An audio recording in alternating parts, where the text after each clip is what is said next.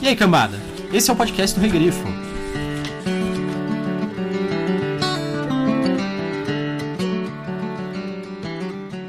Zerimar, aqui. Se estiver me ouvindo, pisque duas vezes.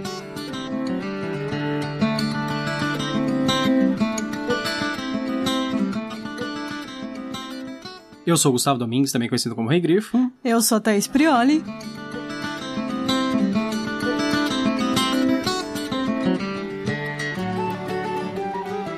E hoje nós estamos aqui para falar do conto Teopatia, do Remo Desconze, que faz parte do Crônicas da Tormenta, antologia de contos lançado pela Jambô e organizado pelo JM Trevisan.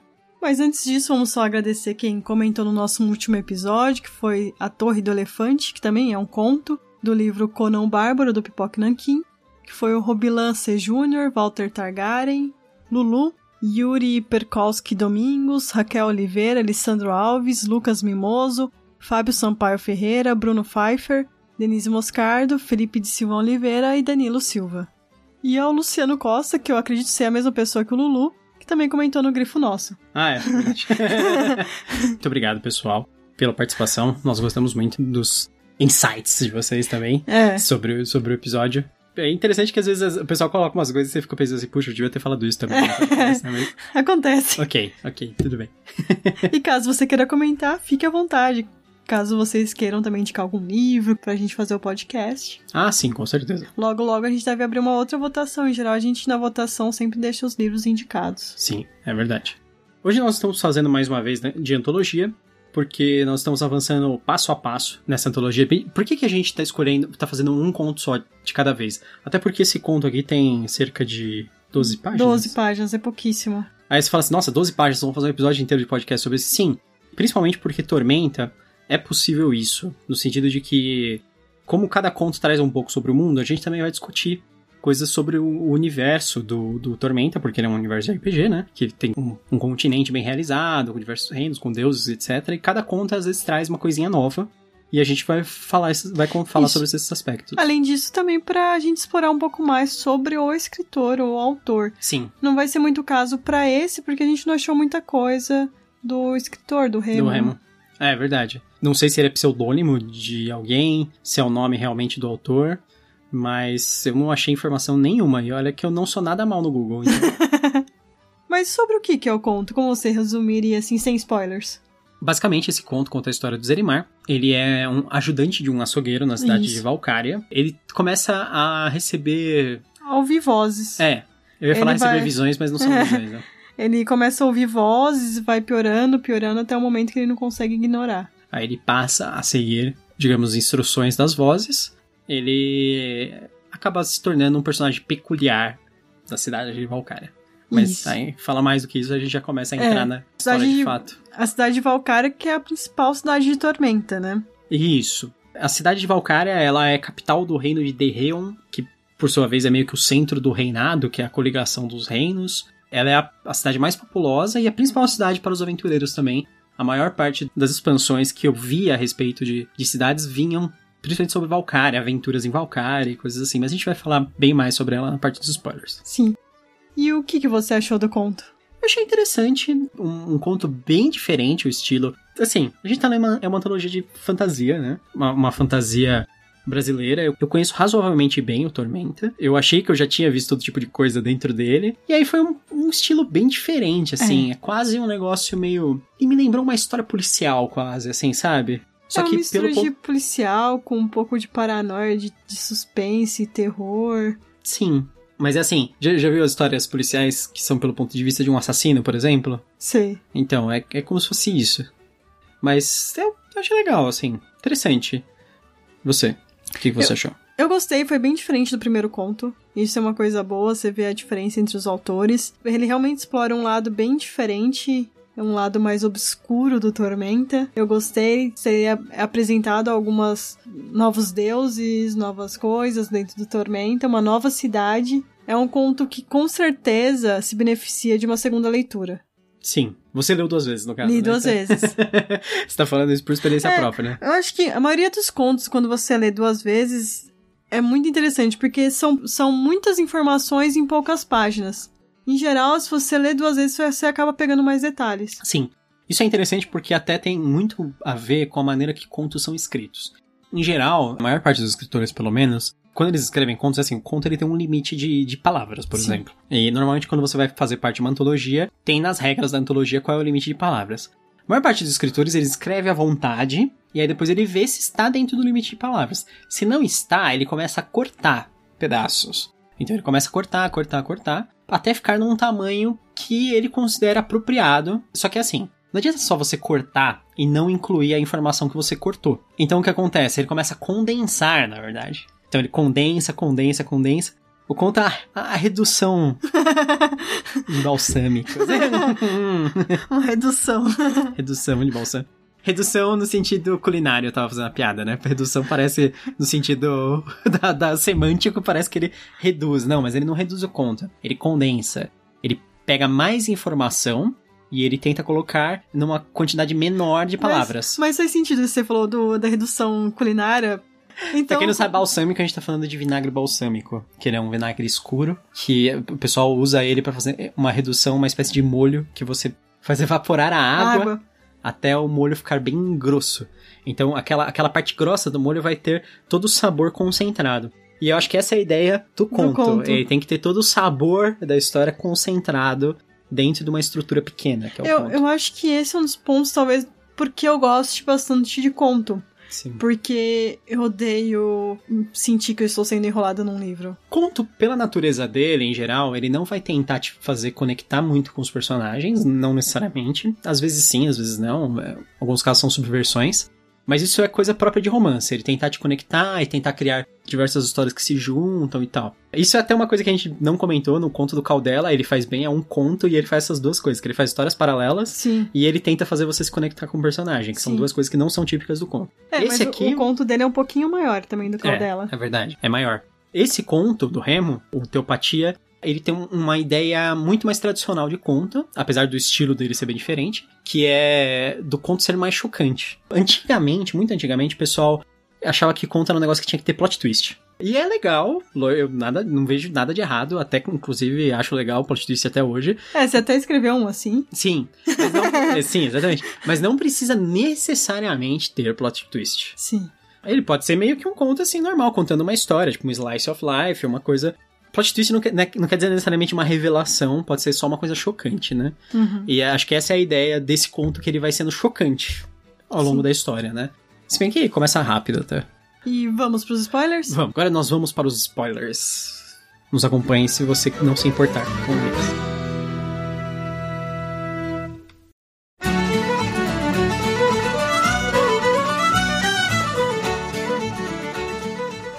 Seja o domínio do tabuleiro, aquele que move as peças está sempre uma jogada à frente.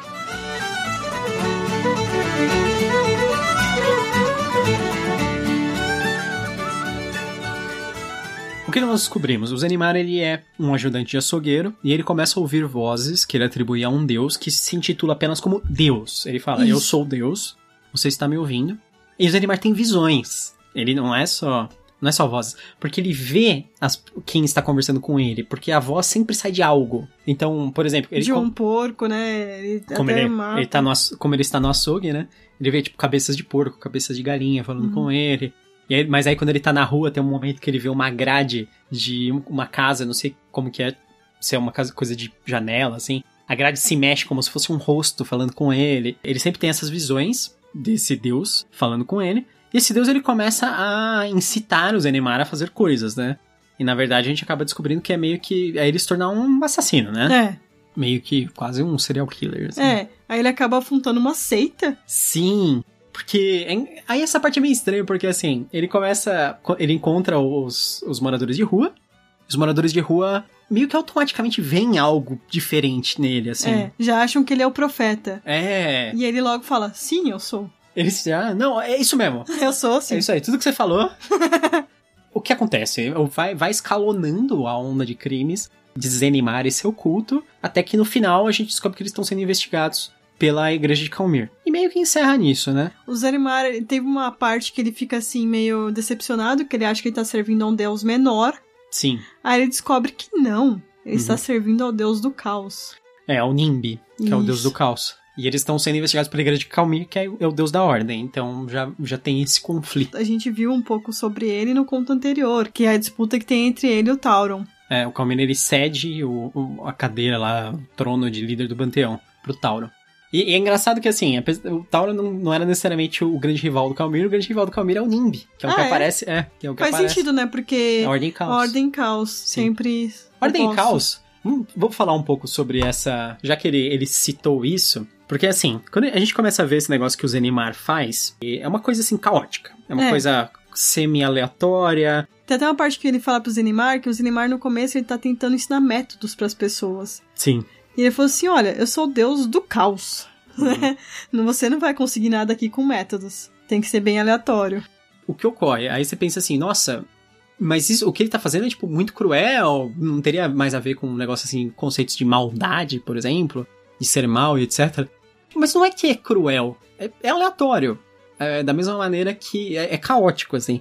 Da mesma maneira que um acidente horroroso é uma coisa caótica, sabe? E aleatória ele, ele tá se comportando como um acidente ambulante. Essa é a ideia um pouco do caos. No, no universo de fantasia, a gente tá muito acostumado com a dicotomia entre bem e mal. Dicotomia é a, a diferença, né? Isso. A, é, a, gente vê muito isso no A Roda do Tempo, O Senhor, Senhor dos Anéis. Anéis. Sim, eles são claras, claros posicionamentos. O pessoal fala maniqueísta, tá correto a luta entre o bem e o mal. Aí depois, mais tarde, na literatura fantástica, vem uma ideia de que necessariamente não são o bem e o mal que estão se opondo no mundo. Que talvez sejam a ordem e o caos. Isso começa lá com o Paul Anderson, num livro chamado Three Hearts, Three Lions, que é o livro que trouxe o conceito do personagem que viria a se tornar o ícone de paladinos para o RPG. É, eu acho que o primeiro que eu li desse estilo foi o Elric. Sim. Do Michael Moorcock. Exatamente. O Elric é um que tem o conceito bem, bem elaborado de, de, da Ordem do Caos. E o Elric, o Michael Moorcock, ele se baseia totalmente no Paul Anderson. Na verdade, o Michael Moorcock é um mega fã do Paul Anderson. Ele, ele se baseou no Three Hearts Lion para fazer o conceito de Ordem e Caos. E ele se baseou na espada de Skaflock do Broken Sword para fazer a espada do Elric, que é a, a Stormbringer isso foi elabora se elaborando nos conceitos de fantasia. Quando. É, a, assim, a época mais moderna, atual, você tem isso, mas também você tem os que a gente chama de POV, né? Que é Point of View. Sim. Aí com isso você muitas vezes quando você tá vendo a partir do ponto de vista de um personagem, parece que um é caótico, aí quando você tá vendo do ponto de vista desse mesmo personagem, parece que não. Interessante. É que nem aquele negócio do, do George Martin e dos vilões, né? Isso. Ele brinca com esse maniqueísmo, mas não com a ordem e o caos, mas com o bem e o mal, né? Mais tarde, esses conceitos foram adotados no Dungeons and Dragons, quando o Dungeons and Dragons passou a trazer as tendências, né? Isso é muito importante, por que, que a gente tá falando desse negócio das tendências? Porque o Tormenta, ele tem uma influência imensa dos universos do Dungeons and Dragons, de onde vieram os conceitos também de Ordem e Caos, que por sua vez vieram da literatura fantástica. A gente falou aí do Michael Moorcock, Paul Anderson e etc. No, no Dungeons Dragons existem vários diversos eixos, né, sim, né? Que sim. são tem tem o bem e o mal, que são opositores. Ninguém pode ser bem bom e mal ao mesmo tempo. E existe a ordem e o caos, que são opositores. Ninguém pode ser ordeiro e caótico ao mesmo tempo. Ou neutro. Os... ou neutro. Mas você pode ser uma combinação de qualquer um deles, né? No Dungeons Dragons você pode ser você pode ser leal e bom, caótico e bom, ou leal e mal, caótico e mal. E eles falam que tem eu, eu acho bem legal, bem interessante, apesar de ser muito, assim, maniqueísta no sentido de colocar as pessoas dentro de caixinhas, assim, uhum. e colocar personagens dentro de caixinhas. Eu gosto até da, dessa rotulação. Faz sentido, porque muitas vezes quando você tá jogando RPG, uhum. as pessoas, elas escolhem meio que aleatório essa tendência. Sim. Eu acho que nunca ninguém presta muita atenção nessa tendência, e aí quando ela tá fazendo uma ação, ela não tá seguindo essa tendência. Sabe o que, que eu, eu me lembrei dos 16 Personalities? Sei. Agora que você falou. Porque é, é aquele negócio assim. Acho que quando as pessoas escolhem as tendências, vira um negócio. Ela escolhe a tendência que ela acha que ela é, não a que ela é de verdade. Isso. É, esse sim, tem... personagens, a gente vai deixar o link aí se vocês quiserem fazer. É um teste para você ver como você se comporta em sociedade, quais são os seus traços, suas forças, suas fraquezas. É bem interessante. Sim, é verdade. E é ótimo para escritor, caso você queira construir personagens, para você ver isso. Sim, é muito legal os traços de personalidade. Então, essas tendências elas são transportadas para dentro do universo do Tormenta, mas a, a, principal oposição que a gente vê aqui, claramente, é a, a ordem e o caos. E o caos, né? Existe um outro deus também que é o, o King, que ele é o deus da guerra, que ele não apareceu ainda, ele, acho que provavelmente ele vai aparecer em uma dessas histórias, que ele é muito parecido com o Calmir, só que ele é meio que leal e mal, digamos Hum. assim. Calmir seria leal e bom. É, Ou leal e neutro. Leal, e neutro ou leal e bom? Eu acho acho que em geral o pessoal que acredita leal, acho que é leal e bom, na verdade. O que, que você daria de exemplo de um personagem leal e bom para as pessoas conseguirem imaginar mais ou menos? Leal e bom, ele é um personagem que além dele ser bom, ele faz o máximo para seguir as regras. Seria meio que o Ned Stark. Sim, eu acho que o Ned Stark ele, ele tá bem próximo disso. Um leal e neutro seria quem? Um personagem, assim. Putz, um personagem específico eu não consigo pensar, mas o Léo e Neutro ele é o personagem que ele só segue as regras, independente do bem e do mal. E o Léo e. Mal, em geral, ele é um personagem que ele é mal, ele ainda segue as regras, mas em geral ele tenta se aproveitar das regras para conseguir fazer o mal. Um advogado. Ou tipo um advogado. Você tá zoando, mas na maior parte dos testes de, de personalidade de saber tendência, eu caio leal e mal, viu? Leal e, leal e mal é o person... Leal e mal é o, é o tirano. Ah, entendi. Seriam os tiranos. É verdade, faz sentido. Sim, leal e mal é o personagem, é o tirano em geral. E caótico, por, por sua vez, por exemplo, caótico e mal é o destruidor, é o cara que quer causar o mal de maneira assim, Aleatório. É, não, é não necessariamente aleatória. Tipo, ele sempre causa o mal, então não é aleatório. caótico e neutro pode ser que ele, ele cause o mal aleatoriamente, cause o bem aleatoriamente, sabe? Caótico e Uhum. neutro é bem caótico. E o caótico e mal é maligno e nada organizado. Caótico e bom. ah, sim, o caótico e bom, o pessoal chama de o rebelde. Ah. Porque você pode ver que na escala, caótico e bom ele é totalmente oposto ao Léo e mal. uhum. Então o caótico e bom ele é chamado de libertador, assim. Ele é bom e ele não se importa com as regras e ele vai quebrar as regras pra, pra, pra ser bom, sabe? Midora Shonen. De qualquer maneira. Não, Midora Shonen não. Eu acho que ele é neutro e bom, Ah, tá. sabe? Porque às vezes segue as regras, às vezes não, mas tem medo de quebrar as regras, sabe? É. E bom, talvez o, o, o Bakugo, Bakugo. Do. Kachan. Casinho. É o Casinha. Do. My Hero Academia. Isso, talvez, talvez. Agora a gente tá desviando totalmente. né? Mas voltando, a ideia é que assim, o Nimbi, apesar dele ser um opositor de Calmir, eu acho que o Calmir é leal e talvez seja leal e bom. E o Nimbi, é- mas o Nimbi não é leal e mal. Não, o Nimbi não, é caótico e mal. É o só. Nimbi é caótico neutro. Tipo, ele é Uhum. caótico puro. Ele representa caos puro. Ele, as coisas que ele faz podem ser totalmente aleatórias, assim. Os sacerdotes de Nimbi podem, desde, assim, sei lá, fazer uma grande perseguição a um vilão até fingir que é um pombo e ficar em cima do, dos beirais de um prédio. ou- É. Eu, tem uma parte no conto que ele fala como as pessoas são tratadas e como elas têm as revela não é revelação que eles falam. Quando a pessoa atinge um nível muito alto. Iluminação. religioso. É, seria meio que iluminação, que ele fala que eles deixam as pessoas trancadas, privam elas de sentidos, privam de várias coisas. Tem dia que eles dão comida várias horas, tem dias que eles não dão comida. Elas não sabem, é bem caótico, né, isso. É, Aí isso. chega numa hora que elas têm essa iluminação, ou, se- ou ficam loucas, sei lá. Eu acho que elas estão ficando loucas também. Seria como um- uma lavagem cerebral, né? Isso É. Eu acho que essa parte, o autor, ele se baseou, porque o, o quando ele funda o culto, eles começam a fazer isso, né? Pra recrutar novos membros ao culto, eles falam lá que eles têm que ir atrás dos jovens, os. Esquizofrênicos. É, ele fala os rejeitados, os jovens, os esquizofrênicos, os, os que têm problema, os que têm, os que têm doenças mentais, todo mundo que eles consigam influenciar É, facilmente, digamos assim. Sabe o que isso me lembrou? É. Wild Wild Country. sei. Porque, tipo, o público, É. tipo, os jovens, os impressionáveis, aí, tipo, os doentes mentais, que são o pessoal, quando eles pegam os caras das ruas. Então, tipo. Parece. É que a gente assistiu Wild Wild Country e a gente gostou pra caramba do, das... É uma série documental, se vocês puderem, assistam, sobre um culto nos Estados Unidos. Era liderado pelo Baguan, que depois ele passou a ser chamado de Osho, né? E ele é Isso. conhecido até hoje como Osho. É, principalmente sobre a assistente dele, a Sheila. E tem, tem muito a ver com esse negócio de recrutamento de culto e etc. Só que assim, num modelo completamente diferente, claro. É, tem uma parte no conto, até antes do fim, que você fica imaginando, será que ele é esquizofrênico? O Possi- Zagmar? Possivelmente, mas eu acho que talvez seja realmente uma influência do NIMB. É que assim, em mundos de fantasia, a gente não, não, não consegue justificar as coisas de maneira tão fácil. Porque assim, num mundo em que, por exemplo, existe cura mágica, em que, o, o- por exemplo, você poderia ir no templo de Calmir e os caras lançam um curar doença em você e você tá curado de qualquer doença que você tenha. Sei lá, pode ser câncer, pode ser esquizofrenia, sabe? Uhum. Tipo, eles te curam. Eu acho que dentro desse contexto, talvez a esquizofrenia não seja uma doença. Talvez seja uma espécie de bênção bizarra do deus do caos. Entendi. Tipo, realmente, ele pode ser De esquizofrênico. ver coisas diferentes. É, exatamente. Então, ele pode ser realmente esquizofrênico, mas porque foi causado, sabe, por alguém. Tipo, como se fosse uma, uma benção. Na, na visão do Deus do caos, aquilo é uma benção, sabe? Ele fala assim, não, não, eu tô te abençoando aqui. E aí você vai ter uma vida totalmente insana, sabe? Eu acho que é esse tipo de coisa. Desculpa, eu não, eu não concluí a outra coisa que eu tava falando. Que eu falei assim, quando ele fala da, do sistema deles fazerem a lavagem cerebral, parece um- um- umas coisas que eu li que os americanos faziam com. É uma, é uma espécie de tortura psicológica isso, né? Tipo, não é, não é uma tortura que você bate na pessoa, que você causa dor, nem nada.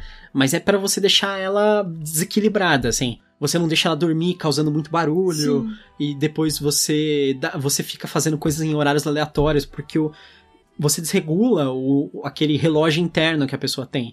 Isso faz muito mal. Aí o pessoal fala, ah, mas faz mal desregular o, o- relógio interno, interno? Nada a ver. Meu, jet lag. É. Imagina, tipo, o pior jet lag do planeta, assim, tipo, jet lag vezes mil. Sabe? É, se você já, já viajou e teve uma diferença grande de. De horário é ruim. Você vai, você vai entender É, você Como vai é ligar ruim. pra pessoa em casa e vai ser de madrugada. Quem nunca, né? Não é só isso, né? Mas, mas você vai ficar assim, tipo, meu, nossa, eu tô me sentindo muito mal, porque meu horário tá tudo bagunçado, sabe? E é esse negócio, você cria um desconforto insuportável, assim, É. na pessoa, né? Fazendo isso. Você fica com sono o dia inteiro, mas não consegue dormir. Isso, é esse tipo de coisa. E aí você, uma hora você tá com muita fome, e depois você não tá com fome nenhuma. E tipo, é, e os horários de, de você se alimentar são aleatórios, então você não sabe se vai vir ou não, sabe? E você falou que esse contra se passa na cidade de. Valkyria. E fica em qual reino? Derreon. Valkyria é a capital de Derreon. E você tinha comentado comigo que tem a, a Valkyria seria uma deusa, né? Isso. Essa história se passa na cidade de Valkyria porque é o lugar mais apropriado para ela se passar. Porque Valkyria é a maior cidade, então ela é o maior conglomerado urbano gigantesco, cosmopolita, que tem todo tipo de gente. É que nem São Paulo, assim, imagina uma cidade muito, muito grande, muito morador de rua, muito, sabe, tipo, muita riqueza, muita sujeira e muito, muito É. tudo, assim. De culturas totalmente diferentes. Você vai Isso. ter o árabe, o judeu, o japonês, É. o tudo. Ah, e Valkyria vai ser o mesmo estilo, exatamente. Tanto que tem lá tem um bairro que é de elfo, tem um bairro que é de anão, tem um bairro que é meio oriental, que chama Nitamurra. Nitamurra significa Pequena Tamurra. É como se fosse um Little China. Little China ou Liberdade. né? Liberdade. é a liberdade. É mais a liberdade, porque Tamurra eu acho que tá, tá mais puxado pro Japão do que pra China. E Valkyria é uma cidade que ela foi construída aos pés de uma estátua que tem 500 metros de altura. A estátua tem meio quilômetro de altura. Nossa. Na verdade, é um, grupo de colonos humanos, eles estavam viajando pela planície, viram essa estátua, ficaram impressionados. Eles acharam que era algum tipo de sinal. E eles começaram a construir uma vila, um assentamento aos pés da estátua. Com o tempo, aquilo cresceu, porque aquela região eles não sabiam ainda, mas é um, um excelente entreposto do mundo inteiro, sabe? É meio que um ponto bem central do mundo, é, geograficamente falando. E aí ela acabou virando o cruzamento onde todas as estradas passam. Virou aquela história, todas as estradas levam para Roma. Então, tipo, no- você pode considerar que no Tormenta todas as estradas levam para Valkyria, nesse mesmo estilo. Eu não sei se eles descobriram, conjecturaram, eles acreditaram. A estátua representava a deusa Valkyria, que é a deusa da humanidade, é a deusa dos humanos. E eles também falam que é a deusa da ambição. Ela representa a ambição, a vontade de crescer. Mas a ambição não de maneira maligna, necessariamente, sabe? Sim. Porque a ambição tem, tem uma conotação meio ruim, às vezes, É. hoje em dia, assim, as pessoas, não, as pessoas ambiciosas, parece que é, tipo, implacável. Mas não necessariamente, é tipo só o Tinha desejo. motivação. Isso, é o desejo de ser melhor, Aham. de você ser o melhor no que você faz, de você criar algo impressionante, sabe? Tipo, então ela é a deusa da ambição e ela é a deusa da humanidade. Isso é meio que um spoiler, mas não é. Quem conhece Tormenta sabe que a estátua, ela é, de fato, a deusa transformada em, em pedra. O evento eu não vou dar, porque o evento, real- por que que ela tá assim, é realmente um puto spoiler. Mas a, a parte interessante é que, assim, os clérigos de Valkyria, os, os humanos, eles têm poder próximos da estátua, mas quanto mais eles se afastam dela, menos poder eles têm. Então, é, eles acabam virando meio que clérigos regionais. Eles são muito poderosos dentro do reinado, eles são dominantes ali em Valkyr, em Derreon e tal. Eles não conseguem ir para longe. É interessante isso. É. Esse cenário é extremamente adequado para esse tipo de história que se passa nos becos, nas sarjetas, nos esgotos, que é o tipo de coisa que tem numa cidade, por mais que seja uma cidade estilo medieval, né? Sim, mas uma cidade grande. Mas é uma cidade imensa, assim. Eles falam que ela tem 2 milhões de habitantes. Nossa, é bastante. Então, Maior imagina. que São Bernardo. Sim, Marcia Mer.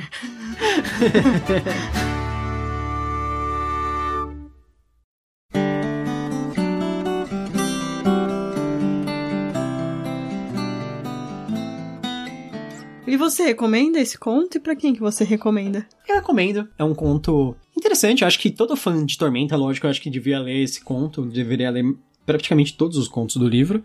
Eu acho que se você gosta de histórias policiais, eu acho que ele dá um, um, um twistzinho interessante, porque ele é uma história puxada para a história policial dentro do universo de fantasia, né?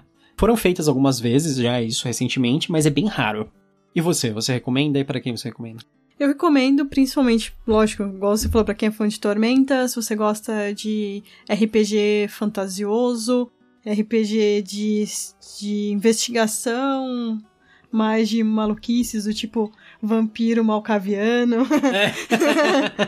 É, é faz sentido. É, então provavelmente você vai gostar. Leia duas vezes. É, é, mais interessante se você ler duas vezes, porque é, é, aquele tipo de história que ela muda um pouco o, o aspecto dela conforme você lê de novo. Porque você. Se você ouviu o nosso podcast inteiro antes de ler, talvez você pegue desde o começo. Sim. Tudo que tá ocorrendo, mas é mais interessante ler duas vezes.